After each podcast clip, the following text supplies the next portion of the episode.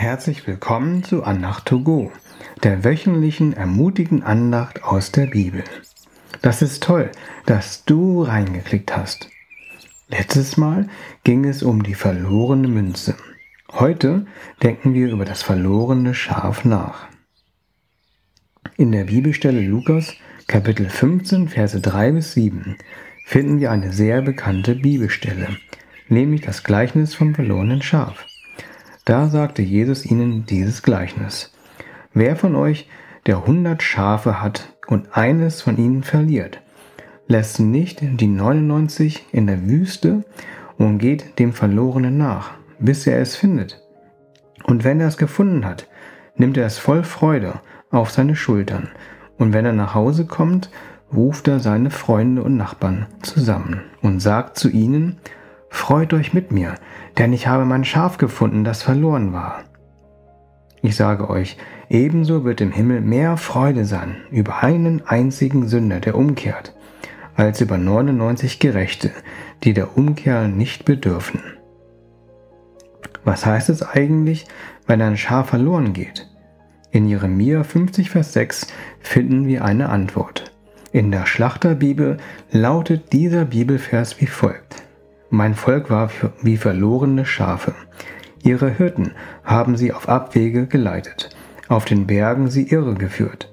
Sie gingen von Berg zu Hügel, haben ihren Ruheplatz vergessen. Da Gott unser Ruheplatz ist, bedeutet es, ein verlorenes Schaf zu sein, dass das Schaf Gott als Zufluchtsort vergessen hat und sich einem anderen Weg zugewandt hat. In Psalm 23, der wohl berühmteste Psalm, sprach David vom guten Hirten, der seine Herde auf der grünen Aue weiden lässt. Das ist ein Ruheort für die Schafe, wo sie und auch wir voll auftanken können. Ein verlorenes Schaf versucht, woanders aufzutanken und einen gedeckten Tisch zu bekommen. Beim guten Hirten würden wir geistlichen Segen, wie zum Beispiel Liebe, Hoffnung und Geduld, aber auch physische Geschenke von Gott bekommen. Ein Schaf, das nicht verloren ist, wendet sich an Gott und erwartet von ihm Gutes. In Jakobus 1, Vers 17 steht, jede gute Gabe und jedes vollkommene Geschenk kommt von oben, vom Vater der Lichter, bei dem es keine Veränderung und keine Verfinsterung gibt. Wenn du denkst, dass du von Gott getrennt besser dran wärst, dann bist du ein verlorenes Schaf. Gott möchte nicht, dass sein Schaf verloren bleibt, sondern er will dich mit seinen guten Gaben beschenken.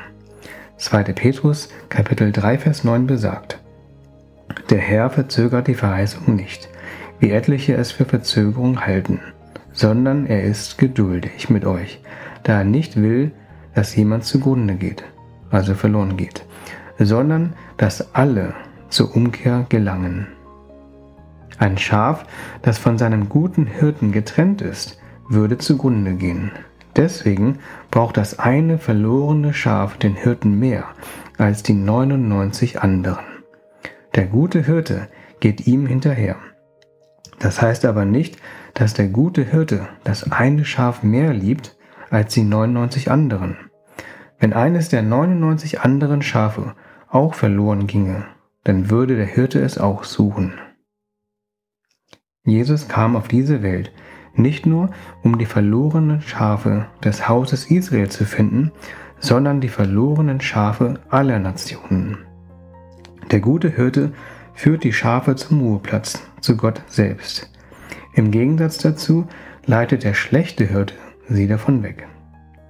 Die Liebe des guten Hirten zu seinen Schafen ist so groß, dass er nicht aufgibt mit der Suche, bis er das verlorene Schaf findet. Er hört also nicht nach einer gewissen Zeit auf, sondern Gott hat große Geduld.